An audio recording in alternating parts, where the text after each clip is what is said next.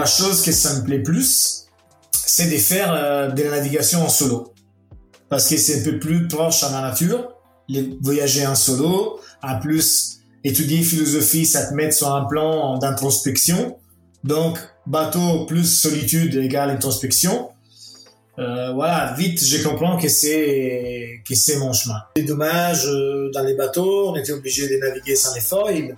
Donc, à un moment donné, tout se trouve vite, 70% de la vitesse de ton bateau, pour une force majeure, et tu peux pas, tu peux pas faire grand chose, tu subis tu es occupé tout le temps. Tu règles les bateaux. Après, il faut que tu fasses des checks pour voir si tous les parties sont en bon état. Après, il faut que tu fasses la météo. Donc, tu passes quand même du temps à la table à carte. Après, tu t'es fait manger, tu manges, tu fais ta vaisselle. Donc, tu es occupé beaucoup, beaucoup dans ta journée. Et après, dans des moments un peu calmes, tu as le temps pour réfléchir. Tu peux réfléchir à ta vie, tu peux réfléchir à, comment rénover ta maison. Bah, c'est sûr que ton mental, il est capable de se balader où il veut, quoi.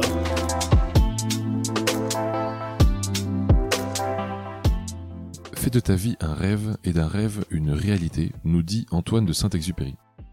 Bonjour à tous, je suis Pierre Arnaud d'Estremaux, voyageur et aventurier à mes heures perdues. J'ai créé le podcast Un bol d'air avec pour seul but de vous faire découvrir la face cachée de la vie des plus grands aventuriers, voyageurs et sportifs de ce monde, pour connaître tous les engrenages et les rouages qui façonnent finalement l'image publique que nous avons d'eux. L'idée est très simple, prendre une heure de leur temps pour vous partager les anecdotes les plus folles et vous faire rêver un peu. Bonne écoute.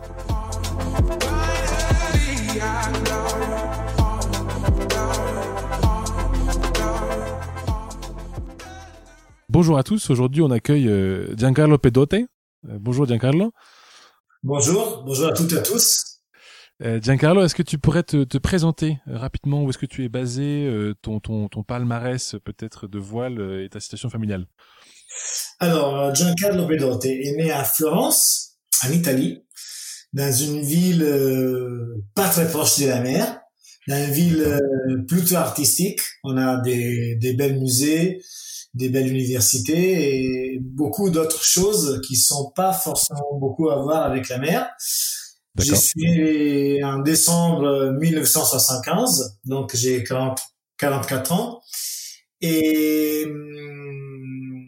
en jour d'aujourd'hui, pour répondre à ta question, j'habite euh, à l'Armor Plage, proche de Lorient, en Bretagne.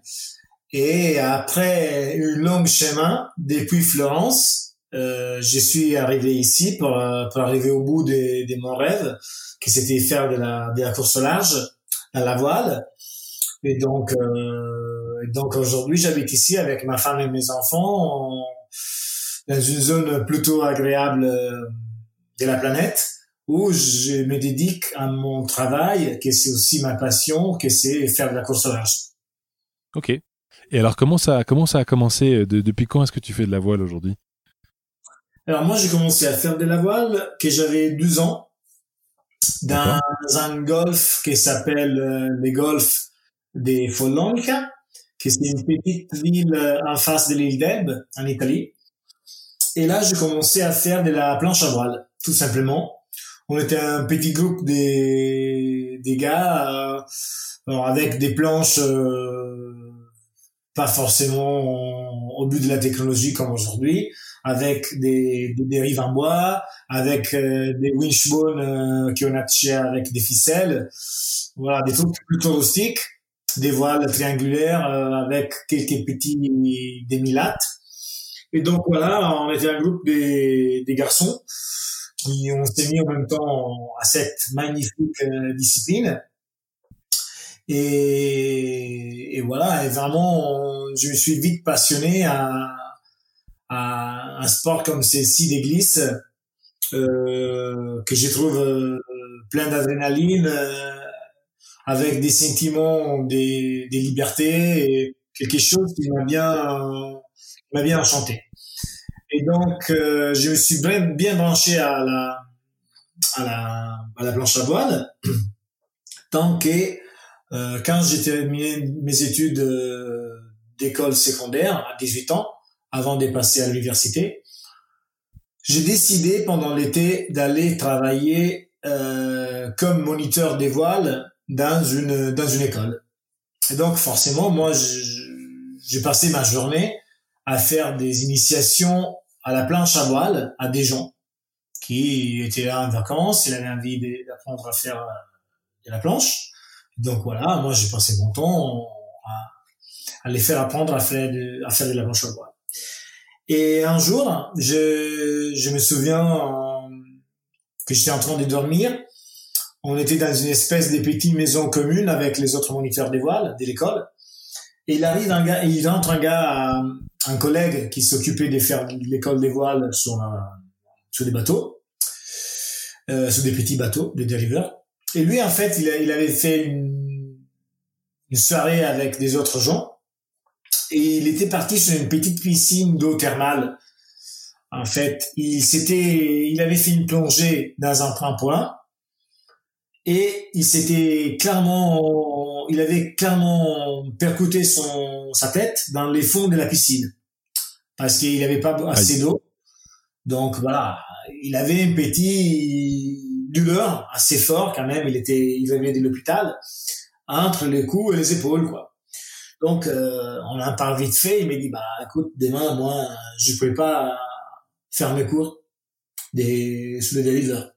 Il faut que toi, tu me remplaces.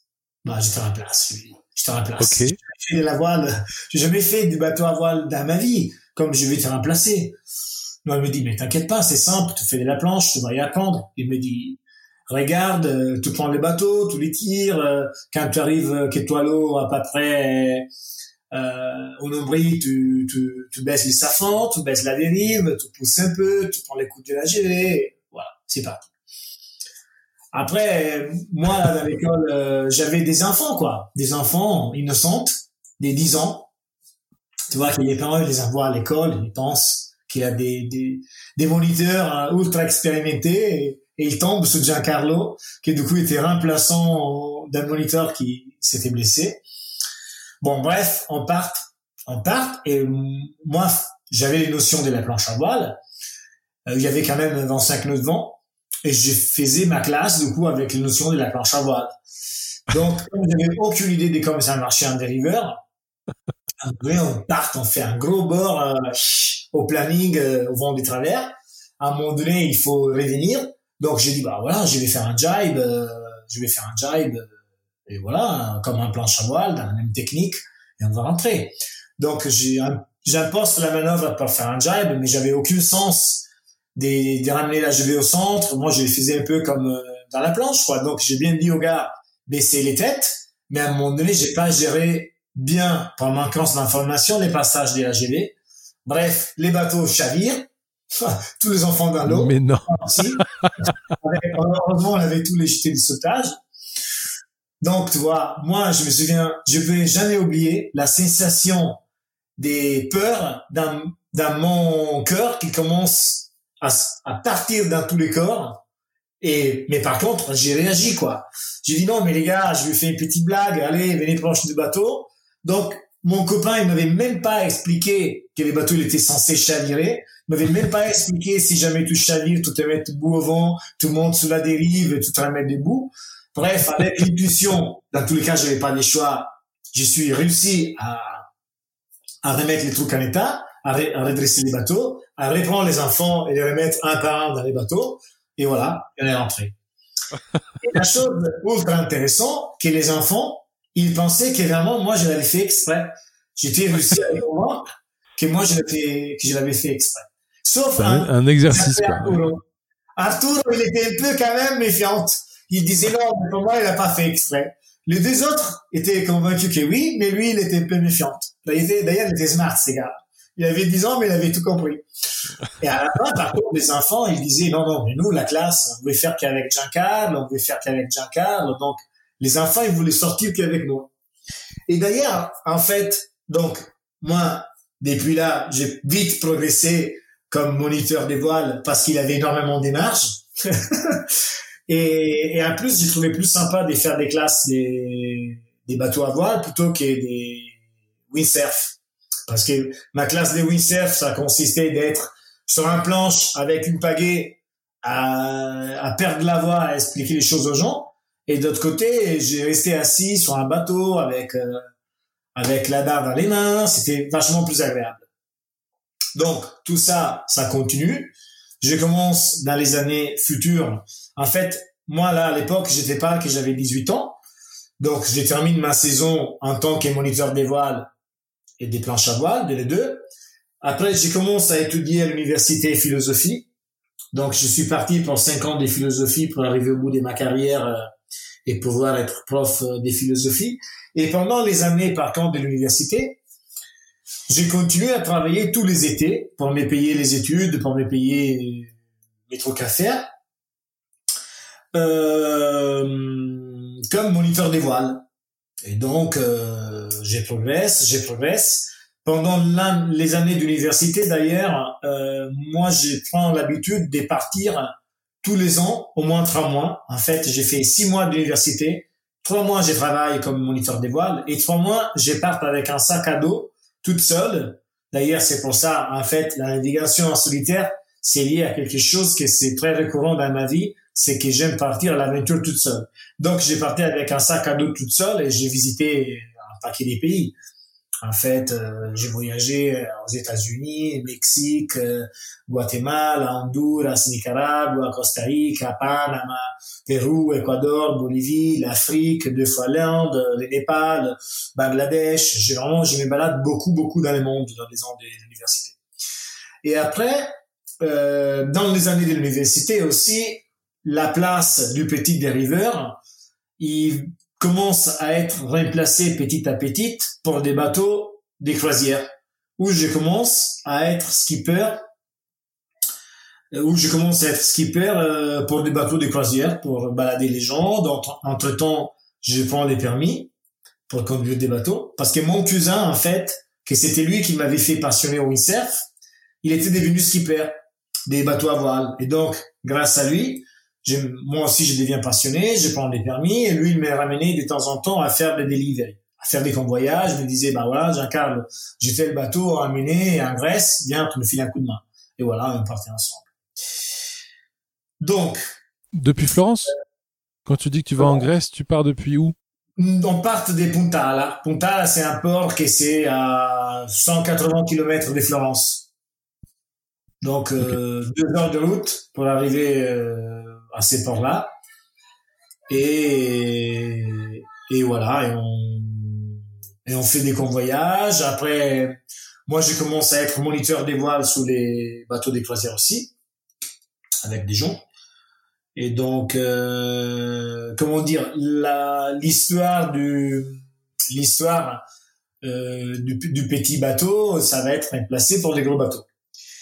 Donc là, on est arrivé à peu près à la fin des, de mes études où il faut commencer un peu à décider qu'est-ce qu'on va faire, qu'est-ce qu'on va faire après les études, quoi. Donc, je me trouve en face à une bifurcation. D'un côté, les chemins d'être prof de philosophie ou de faire quelque chose un peu lié à ma carrière universitaire. Et de l'autre côté, l'autre chemin, c'était celle-ci de poursuivre un peu euh, la voile. En fait, entre parenthèses, j'étais pas dit, mais dans tous ces temps-là, moi, je commence aussi à faire des petites régates les week-ends avec euh, des, des, des, propriétaires qui sont en bateau. Et donc, les week-ends, ils commencent à faire... Euh, ils font ces, ces, régates et donc ils cherchent des équipiers pour faire les régates. Et donc, moi, je commence à, à faire partie des certains équipages et un peu, je travaille et un peu, j'ai je fais je fais des régates pendant les week-ends. Donc, euh, après l'université, je me dis, je me donne euh, deux ans d'essai. Voilà, je prends deux ans, pas sabbatique, bien évidemment, parce que j'ai travaillé, où je dis, je cherche de regarder comme ça peut marcher la carrière du skipper. Et après, à un moment donné, si je vois que ça le fait pas ou que ça me plaît pas, je pourrais toujours, à 28 ans, replier sur la carrière euh, liée à mes études. Donc, euh, à ce moment-là, l'énautisme, il est en bien de monter en Italie. On a pas mal de travail. Et donc, je travaille, euh, je travaille euh, comme skipper des bateaux de croisière pour ramener des touristes à faire des croisières. Et je travaille aussi beaucoup, beaucoup comme équipier professionnel sur des circuits, sur des circuits des régates, comme par exemple la Sardinia Cup, euh, la Swan Cup, euh, beaucoup des régates euh, qui ont fait chez nous en Italie, la Roma Perdue, la Roma Pertutti, là je pourrais te citer beaucoup. Et donc je commence un peu aussi à gagner ma vie en tant que coureur, en tant que régatier. Et mais je comprends vite que la chose que ça me plaît plus, c'est euh, c'est de faire euh, de la navigation en solo. Parce que c'est un peu plus proche à la nature, les voyager en solo, en plus étudier philosophie, ça te met sur un plan d'introspection. Donc, bateau plus solitude égale introspection. Euh, voilà, vite, je comprends que c'est que c'est mon chemin. Mais il y a un problème que pour faire du bateau en solo et faire des régates, il faut trouver un sponsor. Et comme je suis pas fils à papa, c'est un gros problème. C'est un gros, gros problème. Donc, je me dis, bah voilà, là, là, euh, il faut avoir une bonne idée. Et alors, je me rends compte que dans, dans la, dans les livres qui sont été publiés sur la voile, il manque un bouquin technique, bien fait, qui explique les choses aux gens. Et je me dis, je vais le faire. Je vais chercher de sortir avec euh, une maison d'édition très, très reconnue en Italie. Et je vais faire une belle dédicace dans la première page du bouquin, qui ça va être la suivante à les premiers bateaux qui va me faire cadeau de l'océan solitaire, cherche sponsor aux gens. Et donc, à un moment donné, je me souviens que j'étais à Ponta, là, dans les clubs où on faisait des régates, où il y avait beaucoup de chefs d'entreprise. j'étais en train de terminer mes études. Et donc, j'ai dit, bah, allez, moi, bientôt, je vous laisse. Je vais faire des naves en solo. Faut que je trouve un sponsor. Je vais écrire un bouquin comme ça, comme ça, comme ça. Et voilà, et autour de moi, il y avait quand même un, un paquet de chefs d'entreprise parce que, mine de rien, normalement, les propriétaires des bateaux sont des personnes euh, qui ont eu la possibilité de développer une économie. Et donc, ça, c'est un message qui est, va qui est, qui est à un moment donné réceptionné par des gens. Et moi, trois ans plus tard, j'arrive avec les bouquins dans les mains édité par Murcia, qui à l'époque c'était la maison d'édition la plus connue en Italie en termes de bouquins des voiles, avec la dédicace. D'ailleurs, ces bouquins-là, existent encore et il a vendu plus de 5000 copies. Incroyable. Et là, entre tous les chefs d'entreprise, il y a les chefs d'entreprise des prismiens qui à un moment donné, il est un peu euh, étonné en fait du fait que que les petites Giancarlo, il avait dit trois ans avant qu'il allait faire les bouquins, et à la fin, il arrive avec les bouquins édités, un papier. Tu vois, je te peux montrer, hein. C'est génial. Voilà, ça c'est ma photo. Et, euh, et donc, il me donne confiance.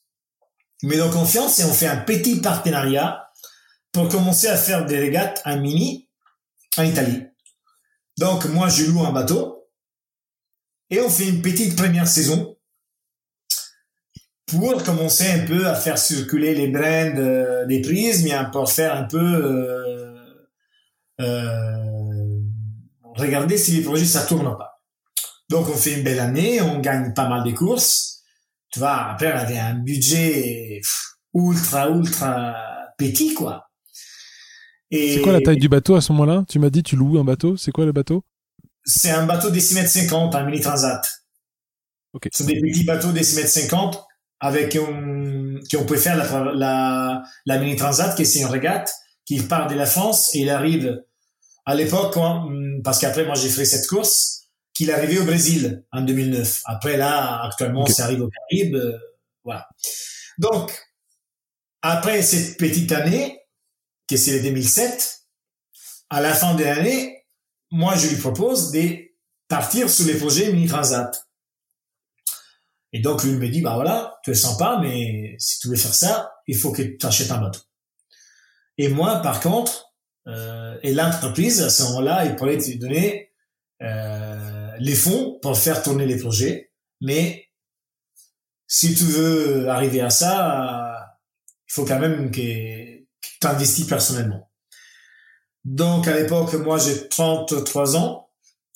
J'avais fait pas mal d'économies justement parce que j'avais cette rêve en tête depuis un moment. Et avec quelques petites dettes, très très petits, j'arrive à acheter un bateau. Un bateau, c'est Prismian euh, ITA 626, sous les couleurs des Prismian, pour partir dans les projets Mini Transat 2009. Donc là, en 2009, euh, j'ai connu, je rencontre Stéphane, qui après ça va devenir ma femme, et je commence à faire un, un tel, euh, je commence à faire beaucoup de régates en Italie et en France pour me qualifier pour cette course que c'est la Mini Transat, qui à l'époque c'était entre La Rochelle et Salvador de Bahia. Et voilà, 2009 on part pour la Mini, je termine euh, quatrième, que c'était une édition avec pas mal de niveaux, et en plus c'était un peu les meilleurs résultats faits par un Italien à l'époque. Donc voilà, quelque chose euh, de positif, au premier coup en tout cas. Carrément. Et voilà, donc les sponsors, ils sont contents.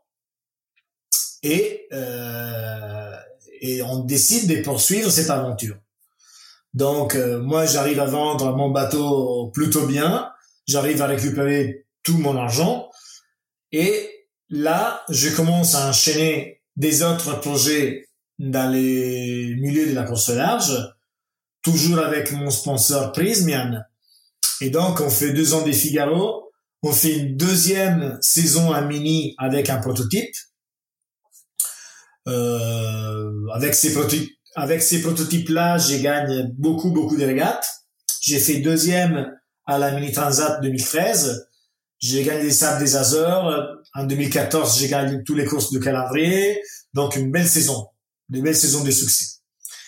Après, en 2014, j'ai parti aussi sur la rue du Rhum avec un classe 40. Et je suis obligé la première nuit de monter dans les mains pour libérer ma trinquette qui était restée qui était accrochée dans une barre des flèches à cause euh, d'un problème sur un hook. Donc je suis obligé à m'arrêter à Roscoff, je répare et j'arrive à terminer dixième. Donc aussi un, un bon signe, un bon résultat apprécié par les sponsors. Après, en 2015, j'ai parti sur la saison un multi 50 avec euh, Erwan Leroux. Avec qui gagne euh, la France à Jacques Vabre. Et après, je commence un peu à, à travailler sur les rêves un peu de ma vie, que, que depuis les mini, il commence un peu à m'arrêter rentrer en tête de plus en plus, que c'est partir sur les vents des globes. Et donc voilà, on cherche plusieurs euh, plusieurs solutions et à la fin mon sponsor euh, qui me suivent là depuis 13 ans parce que là on a commencé en 2007 là on est en 2020 donc c'est un vrai signe de fiabilité il décide avec moi de partir euh, de partir sur ces projets là et donc on rachète un foiler un bateau de dernière génération qui au jour d'aujourd'hui, il est sous les couleurs euh, totalement Prismian Group. On a une autre partenaire qui nous rejoint dans l'aventure, que c'est une association qui s'appelle Électriciens sans frontières. Électriciens sans frontières, il y a la mission de ramener de l'électricité euh, du téléphone au délo dans des pays qui sont soit jamais eu tout ça, donc, ce sont des petits villages, par exemple, perdus au beau milieu de l'Afrique, ou soit de la ramener où, notamment, il y a des catastrophes naturelles, et donc les gens, ils restent un peu coupés du monde. Moi, j'aimerais bien un peu souligner l'importance euh, de l'énergie, parce que même euh, avec tous les problèmes qu'on a aujourd'hui, euh, notamment au problème du, du coronavirus, un hôpital sans énergie, il peut pas marcher. Donc on peut avoir tous les appareils du monde, si on n'a pas d'électricité, on va pas loin. Donc quelque chose que ça me parle vraiment.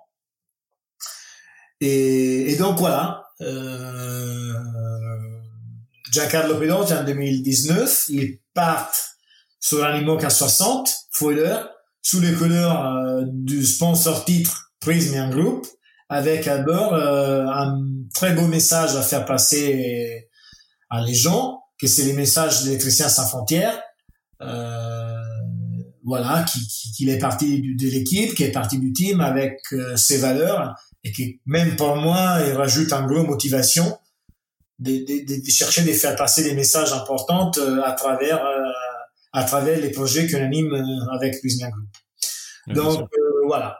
Dans 24 minutes, j'étais, je peux te raconter ma vie depuis la naissance à 44 ans. c'est très complet, c'est parfait. J'ai pas mal de petites questions, Giancarlo, qui vont suivre. Du coup, pour bien comprendre, tu m'as dit, tu as rencontré Stéphania, euh, qui aujourd'hui est, est ta femme, si je me trompe pas. Oui. Euh, elle te soutient dans ces épreuves-là? Parce qu'effectivement, euh, là, si tu pars euh, faire le vent des globes, c'est vrai que c'est trois mois d'absence. Elle te soutient quand même dans ces, dans ces moments-là? Bah, Dans tous les cas, elle n'a pas beaucoup de choix. Soit elle me soutient, soit elle me quitte. Donc, je pense qu'elle choisit les moins pires, qui c'est de me soutenir. Non, bien évidemment, en fait, les gros avantages, c'est que moi, j'ai rencontré Stéphane quand j'étais déjà navigateur solitaire. Donc, c'est pas que tu connais quelqu'un qui fait un travail dans un boulot et après un jour il s'élève et il décide d'échanger sa vie. Et ben déjà connu dans cette version. Donc forcément, euh, sont été en plus des pas très enchaînés, très conséquentes. On n'a jamais sauté des étapes. Et après, après, comment dire, ma femme, elle sait très bien que ces tours du monde pour moi c'est très important. Euh, en plus, euh, je pense que même pour les enfants, de vivre ça à, travers son papa, en plus sous les bateaux, on peut même communiquer avec les téléphones, avec euh, avec avec la famille. Donc euh, donc voilà, je pense que à moi ça me permettra de raconter des belles aventures. Et même à eux, je pense d'avoir papa impliqué sur l'aventure de ces tailles-là, ça les incite à, à poser des questions, à à s'interroger sur certaines choses, euh, à imaginer son papa autour de la planète. Moi, je pense que c'est une belle aventure euh, pour moi perso, mais même pour une famille. Au moment qu'on a dans les valeurs de la famille et l'amour et l'acceptation des passions des autres, il n'y a pas de raison parce que ça marche pas. Quoi. Ah, on est d'accord, on est d'accord, mais je, suis content de, savoir qu'elle te, elle te soutient dans ce, dans ce gros projet finalement qui, va commencer, et qui a commencé depuis quelques années déjà et qui va être euh, au départ en, novembre euh, dans, dans quelques mois.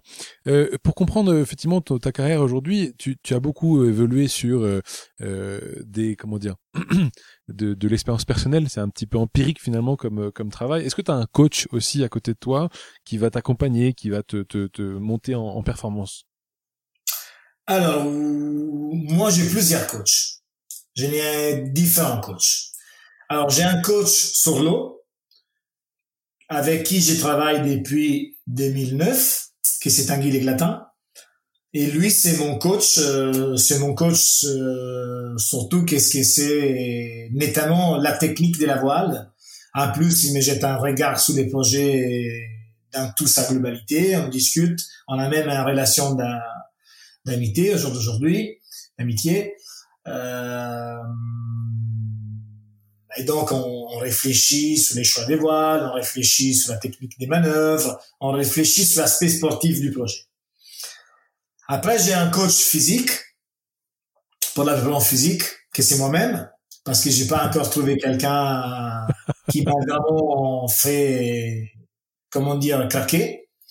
Mais sinon, euh, moi, je m'entraîne avec un club euh, des triathlons, Plomer Triathlon. Et donc, j'ai fait avec euh, les groupes des séances de natation et des courses à pied. C'est plutôt sympa.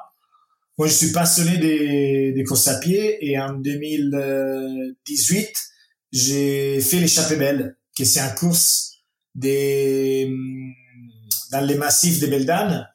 Moi, j'ai fait les petits parcours mais c'est quand même 59 euh, bornes avec 4200 mètres de dénivelé, positif et négatif. Donc voilà, j'ai mis 3h30 pour faire euh, pour faire ma course. Je suis arrivé 250e sous 500. Donc voilà, c'était un autre défi perso intéressant ou que ça m'a permis de préparer et que ça mette un peu des, des, des, différences des couleurs dans ma carrière des sportifs.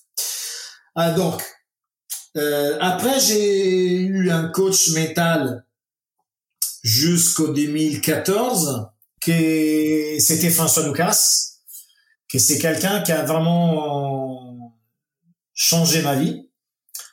Euh, François Lucas, c'est quelqu'un de très connu, notamment dans le domaine du tennis. Et François, il est manqué en 2014. Et voilà, en moi, ça a vraiment laissé un gros trou dans ma vie.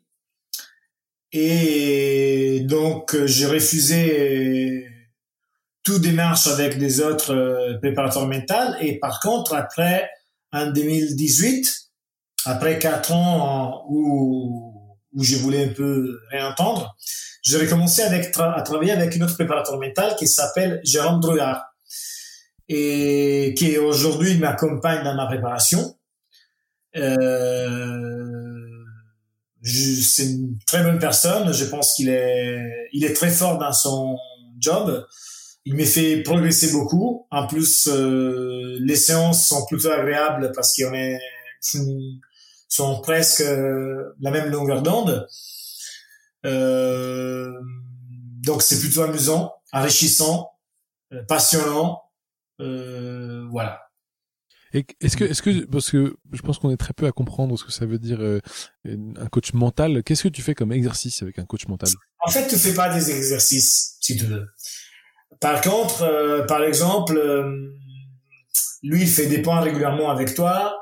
il te demande comment tu vas, si tu te sens bien, si tu es stressé, et notamment, il cherche les creuser. Si par exemple on voit qu'il y a un point qui te bloque, ou que toi par exemple, tu es stressé pour la préparation du bateau, et là, il t'aide à mettre en place des procédures pour notamment chercher des progresser dans ce domaine.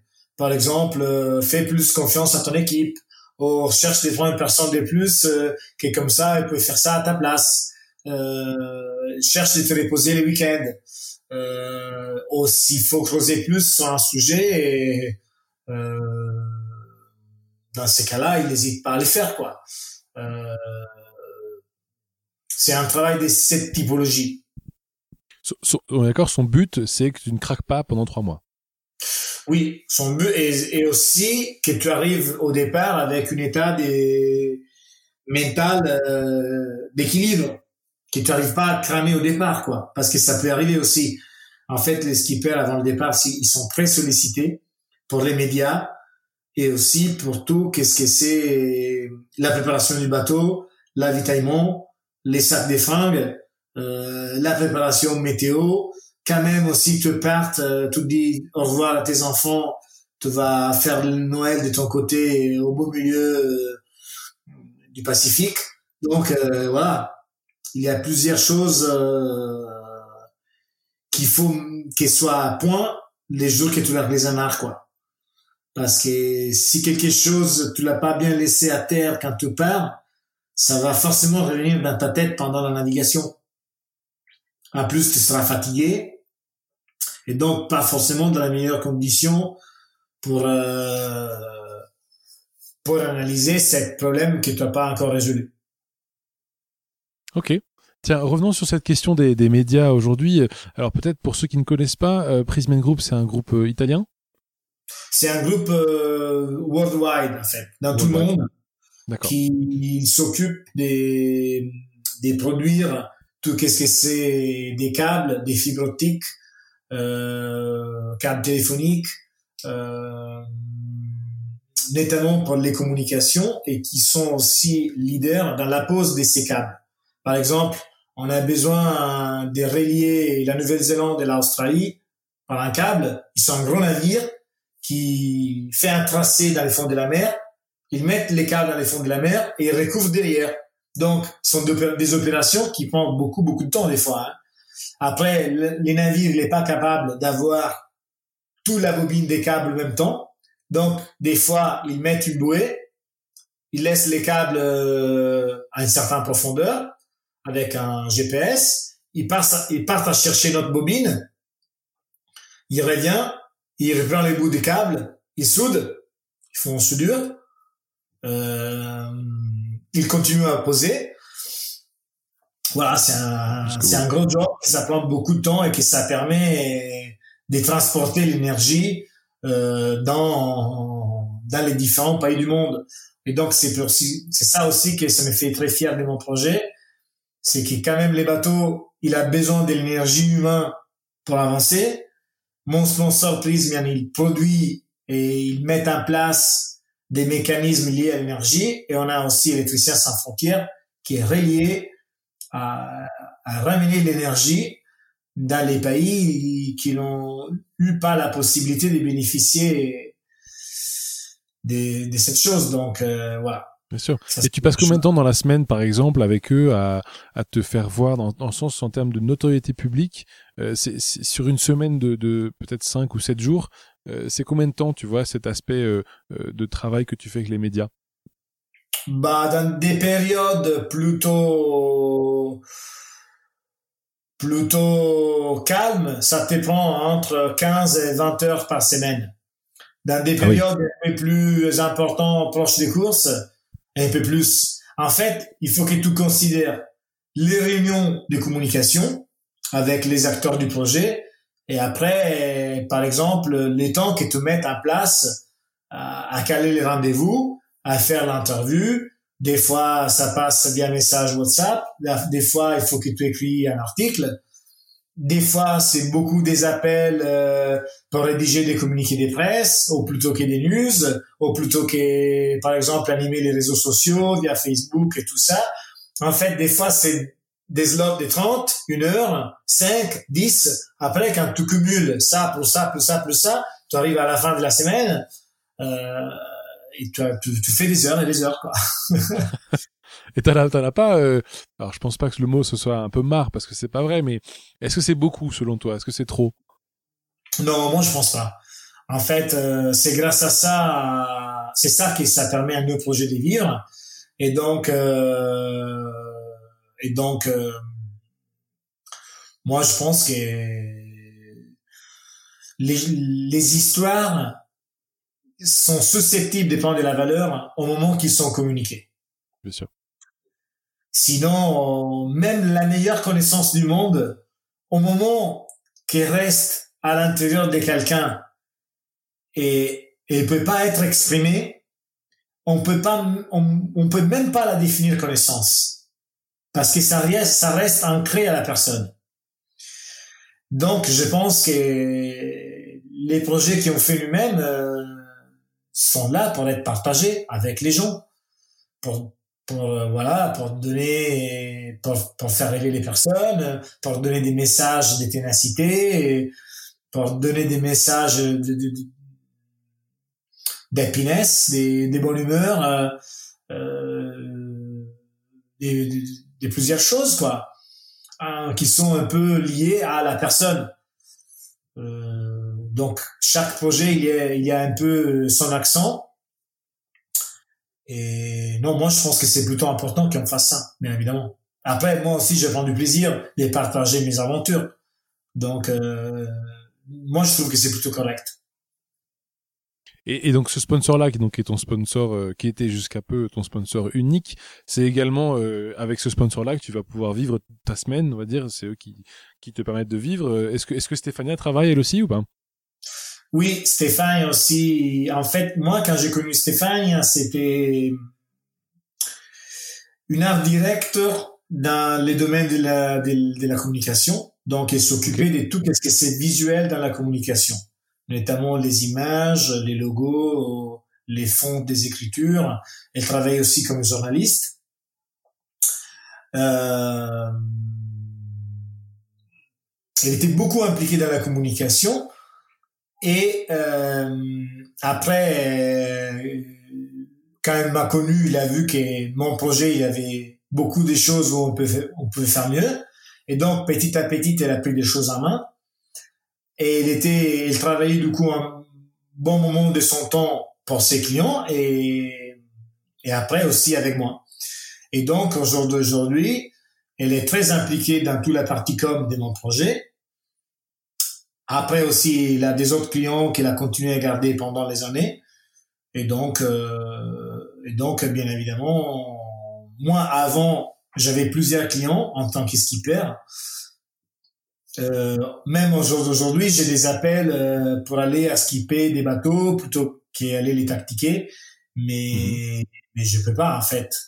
D'un point de vue des, comment dire, j'estime que pour arriver au but de mon projet, euh, dans les meilleurs cas des figures, il faut que je m'implique au 100%. Donc moi, au jour d'aujourd'hui, je considère aucune opportunité qui soit extérieure euh, à mon travail des, euh, sous les projets Pays d'entreprise, mais en des Globe 2020. Après ça, ça n'empêche pas que je vais naviguer sous des autres bateaux. Par exemple, avec des copains qui font des projets, des projets sous des autres supports, mais c'est justement lié à l'entraînement. C'est parce qu'on est en train de travailler quelque chose euh, des ponctuels et donc ça me fait du bien de naviguer sur des autres supports. Mais par exemple, cette année, j'ai jamais fait. Parce que, mine de rien, les projets, en termes de management, organisation, gestion, ils prend, ils te prennent toute la semaine. Et tu arrives même pas à faire tout ce que tu aimerais bien faire. Donc, à un moment donné, à un moment donné, voilà, on est impliqué 100%. ça, ça m'étonne pas. Est-ce que, est-ce que durant ta carrière, euh, du coup, ça fait quand même déjà bien 20 ans que tu, que tu navigues, euh, euh, est-ce que dans ta carrière, tu as déjà eu des, des, des, des, blues, des frustrations, des éléments sur lesquels euh, tu, tu regrettes de pas l'avoir fait ou que tu, tu es triste de pas l'avoir fait que, Comment tu, comment tu le vis? Non. Triste de l'avoir pas fait? Non. Ça, jamais. Parce que si j'arrive pas à faire quelque chose que ça m'intéresse, normalement, euh, c'est parce que vraiment il n'y a pas moyen quoi.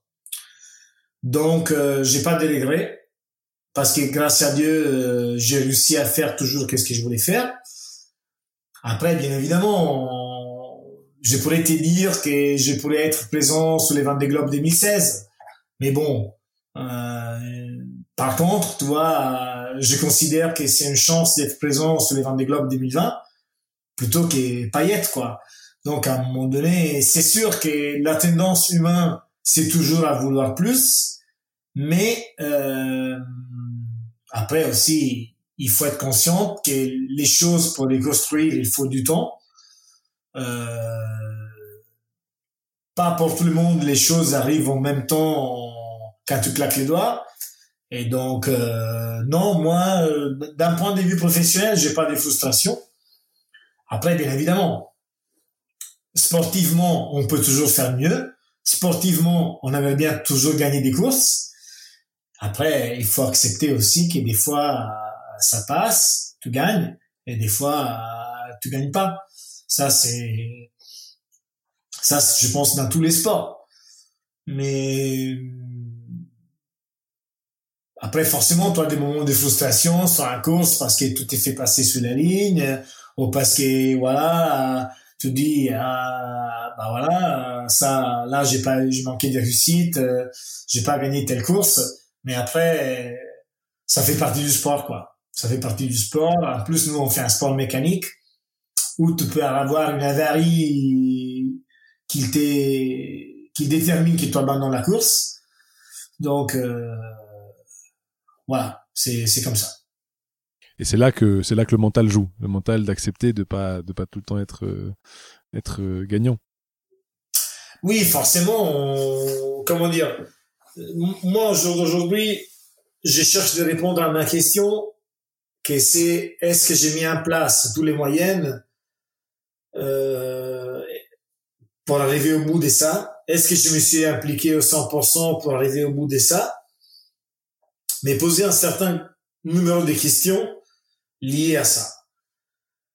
Et, hum, et au moment que les réponses sont affirmatives, après, il faut pas oublier qu'on contrôle pas tout. On contrôle pas tout dans la vie. Euh, en fait, euh, en plus d'un sport comme la voile, où on dépend beaucoup de la mécanique du bateau et même des aléas de l'extérieur. Nous, par exemple, pendant la Jacques Vabre, que j'ai fait en 2019 avec Anthony Marchand, on a tapé une FNI, euh, on a on a eu des dommages euh, dans les bateaux, on était obligé de naviguer sans les foils. Donc à un moment donné, tout est tout vite au 70% de la vitesse de ton bateau pour une force majeure et tu peux pas tu peux pas faire grand chose, tu subis parce que des aléas ils sont déterminés que que ta course à un moment donné ça s'arrête sous le profil performance quoi. Après bien évidemment si tu fais de la course à pied en piste euh, tu as moins d'aléas mécaniques parce que c'est quand même rare que la chaussure d'un coureur ça se casse. Mais par contre, les sportifs, euh, ils sont éventuellement plus sollicités à des blessures musculaires. Et donc, à un moment donné, tu arrives, euh, tu es prêt pour les Olympiades, que tu dis, je les vais gagner. Tu fais une séance d'entraînement un mois avant des Olympiades et tu as une blessure qu'à un moment donné, ça va pas guérir rapidement. Tu te rends compte vite qu'on, comme on contrôle pas tout dans la vie, à un moment donné, il faut, il faut, à mon avis, chercher de faire notre partie, que c'est faire, que c'est de s'investir à 100%. Et une fois que nous, on a fait ça, ben voilà. Je pense qu'on peut dormir tranquille. Est-ce que tu trouves que la voile, c'est une drogue pour toi? Non. Pour moi, c'est pas une drogue. Ça a été, ça a été jusqu'à quand je pense jusqu'à l'arrivée de mes enfants. Après, à l'arrivée de mes enfants, au jour d'aujourd'hui, je me rends compte que c'est quand même, euh, ça représente beaucoup dans ma vie parce que c'est mon métier. En fait, avant d'être mon métier, c'est ma passion. Moi, je suis un gros passionné des voiles. J'aime qu'est-ce que j'ai fait. Je considère que j'ai une grosse chance de faire comme travail de faire de mon travail ma grande passion. Euh, donc c'est comme c'est ma passion, c'est quelque chose qui m'implique euh, énormément. Euh, c'est quelque chose. Euh, en fait, mon cerveau est toujours blanchi dedans, est toujours en train de réfléchir des solutions, comment on peut améliorer ça, comment on peut s'entraîner mieux, comment on peut faire ça mieux. Euh, après, après existe aussi d'autres choses. Après existe ma famille, existe mes amis, existe aussi faire une balade le week-end et rester regarder, regarder l'horizon depuis la Terre. Euh, donc il y a aussi d'autres choses quoi. Hmm, non, je pense que c'est, je peux pas définir que ce soit une drogue quoi. Ok. Mais alors par contre, le dépassement de soi, c'est quand même quelque chose qu'on cherche depuis le début finalement dans, dans la voile, entre l'arrivée des foils qui vont accélérer finalement la, la vitesse des bateaux au moins sur la moyenne. Euh, Est-ce que tu penses pas qu'à un moment donné c'est too much? Est-ce que c'est pas trop de tout le temps aller chercher euh, euh la, capacité physique maximale du corps humain? Hmm.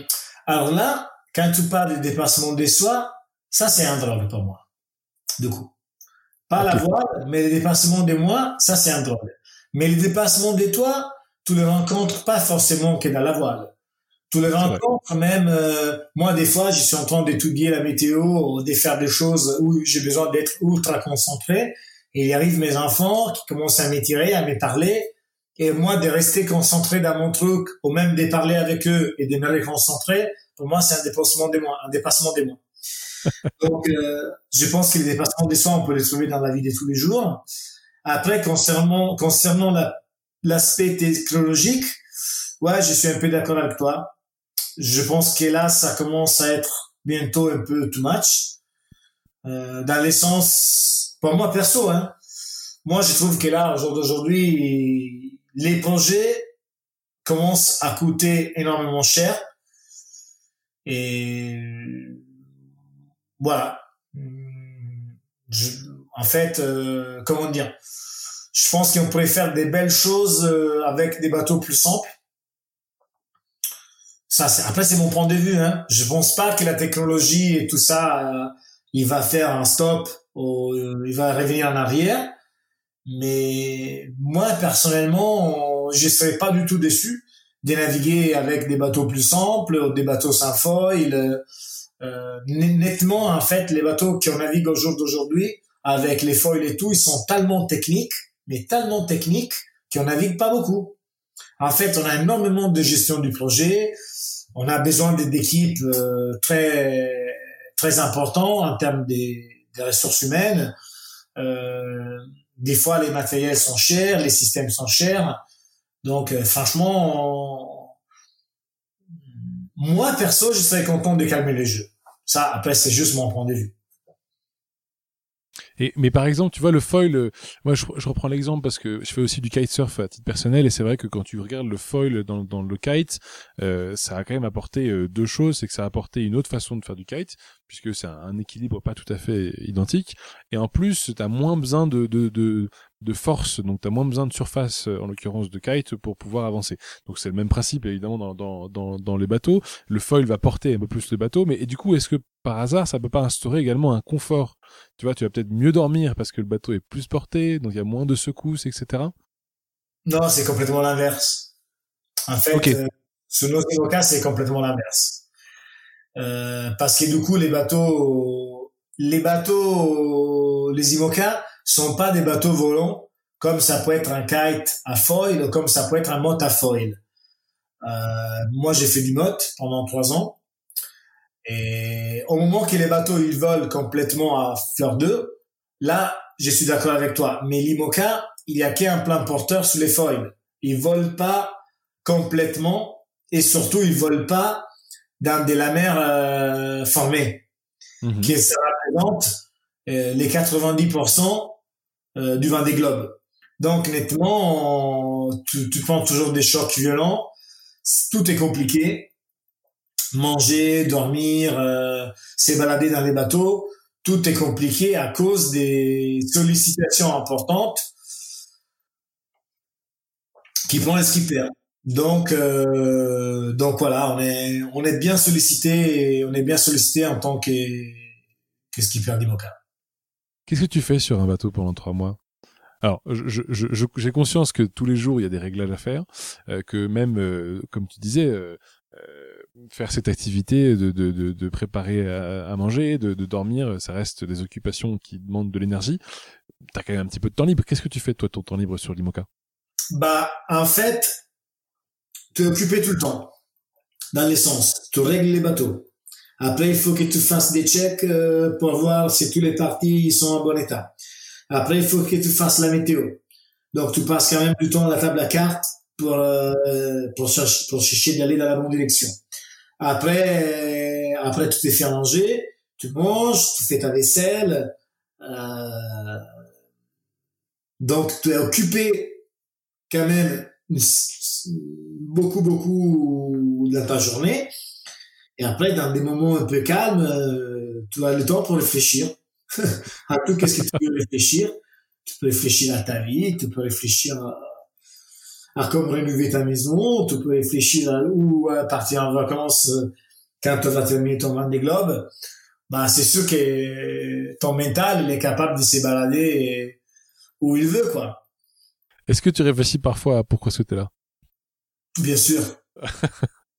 réfléchir à ça. Par contre, on n'a pas encore trouvé la réponse. C'est ça qui c'est passionnant. Ouais, bien sûr. Par contre, peut-être on va la trouver. Par contre, peut-être je vais la trouver. Je vais la trouver pendant le tour du monde. Mais bien sûr, je pense que la réponse c'est parce que parce que tu es drogué du déplacement des toits. Tu es drogué de t'éprouver, de te tester, de voir un peu plus sous tes limites, de regarder comme tu réagis dans l'inconfort euh, voilà, je pense que c'est c'est ça la réponse. Et alors, euh, tu, tu as parlé plusieurs fois de, de courses que tu as faites, parfois seul, parfois en groupe. Tu dis que tu es plutôt quelqu'un de solitaire, si je comprends bien. Est-ce que tu as envie, euh, une fois que le Vendée Globe, par exemple, se termine, de faire d'autres courses à plusieurs? Hmm, Ça, je sais pas. Pour l'instant, je préfère pas me prononcer parce que d'ailleurs les Vendée Globes, il faut les finir. Il faut partir et il faut les finir. Et après, je pense que ça pourrait être passionnant, effectivement, de naviguer en groupe, surtout avec des profils euh, différents en, mien. Et voilà, je me dis pourquoi pas. Pourquoi pas, euh, après ça, faire une expérience euh, différente, avec toujours, par contre, le but des, de recommencer à faire du solitaire, du solitaire après. Parce que je pense que dans tous les cas, j'ai assez, j'ai fait assez d'équipage pour me rendre compte que, que la chose que ça me fait un peu plus rêver, c'est, c'est faire du solitaire. C'est la chose qui, où je m'éclate, où je suis vraiment à l'aise. Moi, je, suis quelqu'un qui adore beaucoup les silences. Déjà, quelqu'un qui cause à bord du bateau, il me gêne même un peu, quoi. J'aime, j'aime. Même un italien? même un italien? Voilà, même un italien. en fait, j'aime me submerger dans les silences quand je navigue. Et donc, euh... et donc voilà. Ok. T'as as un rêve en particulier maintenant que le, rêve du Vendée Globe est en route? Est-ce que t'en as un autre? Hmm, Non, justement, quand j'avais fait les Vendée Globe, j'avais terminé les rêves. Donc euh, voilà, il faudra trouver un autre. Et eh ben peut-être que tu auras trois mois pour euh, en trouver un autre. Euh, J'ai dit non ok. Est-ce que tu comptes t'arrêter un jour de faire de la voile, Giancarlo? Comment? Est-ce que tu comptes t'arrêter un jour, Giancarlo?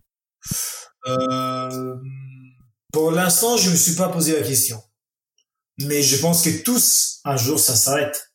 Tous toutes les choses, ils vont pas, ils vont mettre à point. À un moment donné, à un moment donné, forcément, un jour, tout sera plus dans la condition physique de pouvoir les faire. Euh, franchement, je me pose pas beaucoup cette question parce que je suis quelqu'un qui vit la, vie les jours les jours. Et après, si par contre, j'ai décidé plutôt est prévu d'arrêter la voile, ça sera parce que euh, j'ai quelque chose euh, qui me fait rêver plus de la voile. Donc, euh, donc je pense que ça, ça va être marrant, quoi. Parce que, voilà, au jour d'aujourd'hui, moi, je, je, je m'élève les matins avec la banane. Parce que, mine de rien, j'ai fait quelque chose que je suis content de faire tous les jours. Et donc, si je trouve quelque chose qui me plaît plus de la voile, ben voilà, c'est pas mal. Je pense que ma vie, et ça sera plutôt belle. Bah, typiquement, euh, on revient sur euh, tes, débuts. La planche à voile, par exemple, ça te plaît moins? La planche à voile, euh, ça me ça me plaît. Après, la planche à voile, ça pourrait pas être pour moi au jour d'aujourd'hui un métier. Je peux les faire comme loisir. du coup, il faudrait que je change de métier. et après, franchement, au jour d'aujourd'hui, je pense que des, partir toute seule avec mon bateau, c'est la chose qui me fait vraiment marrer. Plus que je pense prendre une planche à voile, comme j'ai déjà fait beaucoup. C'est une chose qui après, je serais capable de m'éclater à prendre une planche et partir. Mais, mais bon, là, je prends beaucoup, beaucoup de plaisir à prendre, à prendre mon bateau et, et partir quelques jours à me balader dans la planète, quoi. Est-ce que tu pourrais me redire, ce que j'ai peut-être pas entendu au début, pourquoi tu es venu en France? Qu'est-ce qui t'a fait euh, le, déplacement? Bah, les déplacements, c'est juste qu'en France, il y a les circuits plus importants en termes de courses larges dans le monde, et donc il y a plusieurs coureurs de différents pays qui se sont établis autour de l'Orient, notamment pour pouvoir bénéficier des fournisseurs, euh, des structures euh, et des autres coureurs aussi, d'un point de vue d'entraînement et, et comme ça être en condition de gérer au mieux ses projets. Est-ce que tu comptes rebouger autre part? Est-ce qu'il y a un autre endroit du globe qui te plairait plus que la Bretagne? Non, pour l'instant non. En plus, j'ai pas encore terminé des remettre en état la maison. Et vu que j'ai fait de la voile euh, et j'ai encore les sapins de Noël dans, chez moi parce que j'ai pas eu le temps de désarmer, les journées sont faites des 25 heures je pense que là, on est parti pour un bon moment encore en Bretagne. J'ai l'impression qu'avec le coronavirus, il y a beaucoup de monde qui se qui se motive pour rénover leur maison euh, dans pendant leur confinement. Ça doit aider euh, d'avoir un peu plus de temps. Ouais, après, moi, je suis encore dans dans l'état d'esprit que j'ai tellement beaucoup de choses à faire liées à mon projet, notamment toute l'organisation, par exemple, de la cambuse, euh, des matériels d'espère, des vêtements, euh, de la gestion du projet, comme on est une petite équipe. Je suis pas encore arrivé à la rénovation. Après, si ça se dure vraiment plusieurs mois, je pense que je vais y arriver. Mais il va y avoir un autre problème, qui les magasins qui vendent les peintures sont pas ouverts. Donc, pour l'instant, ce sera un truc stand-by. Ouais, tout, tout en stand-by. Euh, merci euh, Giancarlo, ça fait déjà bientôt une heure qu'on est qu'on discute. J'ai deux petites questions encore avant qu'on se quitte. Euh, la première, c'est comment est-ce qu'on te suit? Comment on fait pour te suivre? T'as des livres, des films, des réseaux sociaux sur lesquels on peut suivre tes exploits? Oui, alors nous on a un site internet que c'est giancarlopedote.it et après on est aussi présent sur les réseaux sociaux Facebook, euh, Instagram et Twitter. Donc, euh, on est assez régulier à poster nos aventures. Et donc, voilà, je serai très content de votre support euh, sur les sites internet et les réseaux sociaux. On ira liker. Et la deuxième question, elle est plus pour un, un autre qui voudrait se lancer. Quelqu'un qui veut se lancer typiquement dans un Vendée Globe, qu'est-ce que tu lui, qu'est-ce que tu lui dis? Qu'est-ce que tu lui conseilles de faire? Hmm, bah déjà d'y arriver à les vendre des globes euh, petit à petit et pas de partir sur un projet vendre des globes comme premier projet, de partir sur des bateaux euh, plus petits et monter en taille progressivement. Mhm. Comme euh, si on veut, si on aimerait bien faire de l'escalade en montagne, on va pas jouer rester au premier coup. On commence, on monte euh, progressivement pour se tester, pour regarder si on aime ou pas pour euh, s'élancer dans les grands défis quand on le sent vraiment, quand on se sent vraiment prêt. Donc, il y a d'un point de vue euh, l'effet d'être prêt euh, sportivement. Mm-hmm. Et après, euh, après de, de, croire en soi. Parce qu'à un moment donné, ce sont des projets où on a beaucoup des moments difficiles, d'un mm-hmm. point de vue de gestion du projet. Et donc là, il faut être vraiment motivé et, et être forte pour, euh, pour, pour arriver au bout du truc quoi donc euh, donc voilà. Ça sont les conseils euh, que j'ai voulu donner. Tu, tu nous redonnes parce que j'ai peut-être oublié le nom du, du livre que tu as écrit. Alors moi j'en ai écrit deux d'ailleurs. Deux d'ailleurs. Non et un DVD trois. En fait les premières c'est Il Manual de los Skippers que là je l'ai plus. D'accord. Sorti en 2004. Les deuxièmes, c'est celui-là, Il Manuale del Velista. D'accord. Qui est sorti en 2007.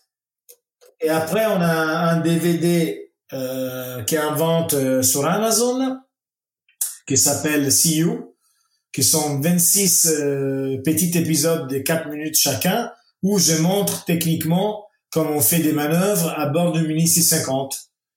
Donc euh, là, on a, on est presque en rupture de stock de DVD parce que c'est même un truc qui les gens ils sont beaucoup aimés. Et donc euh, voilà. Euh, et peut-être après les Vendée Globes, je vais faire un bouquin pas technique où je vais raconter mes aventures. Mais bon, il faudra y arriver. On n'est pas encore là. Pourquoi pas? Mais pourquoi pas? Allez, une dernière question, après on se, on se quitte, promis. Euh, L'idée, c'est de dire, euh, aujourd'hui, tu as, tu, as, tu as bientôt, tu m'as dit, 45 ans bientôt. Euh, si tu devais euh, rencontrer Giancarlo qui a 18 ans, qu'est-ce que tu lui dis? Ah Qu'est-ce que je lui dis? Bah, je lui dis d'être un peu plus patient, d'être un peu moins têtu. Mais ça, c'est pas forcément vrai. Parce que si je n'étais pas têtu, je serais pas arrivé là. Je pense que j'aurais dit d'être un peu plus patiente comme ça, il avait, il avait vécu un peu les moments où ça n'est pas aussi vite comme Jean-Carl l'avait voulu. Il l'avait vécu un peu mieux, quoi. Sans beaucoup de stress, sans beaucoup de, de vouloir aller plus vite que la musique, quoi. Mm-hmm. Comme ça, il avait pu profiter un peu des moments, des moments présents plutôt qu'être ultra lancé pour les futurs, euh, pour arriver au bout de ses rêves, quoi. Euh, voilà, ça, ça sera un conseil euh, que je peux lui donner. Bon, bah écoute, merci Giancarlo d'avoir pris ce temps avec moi. Si je comprends bien, on se donne rendez-vous le 8 novembre 2020 prochain au Sable d'Olonne pour le départ du Vendée Globe. Et on sera, on sera ravis de te voir partir. Super. Merci à toi, Pierre Arnaud, pour les temps passés ensemble. C'était sympa. Et, voilà. Et donc, euh, à bientôt. Rester en contact. À bientôt. ciao. Ciao, ciao.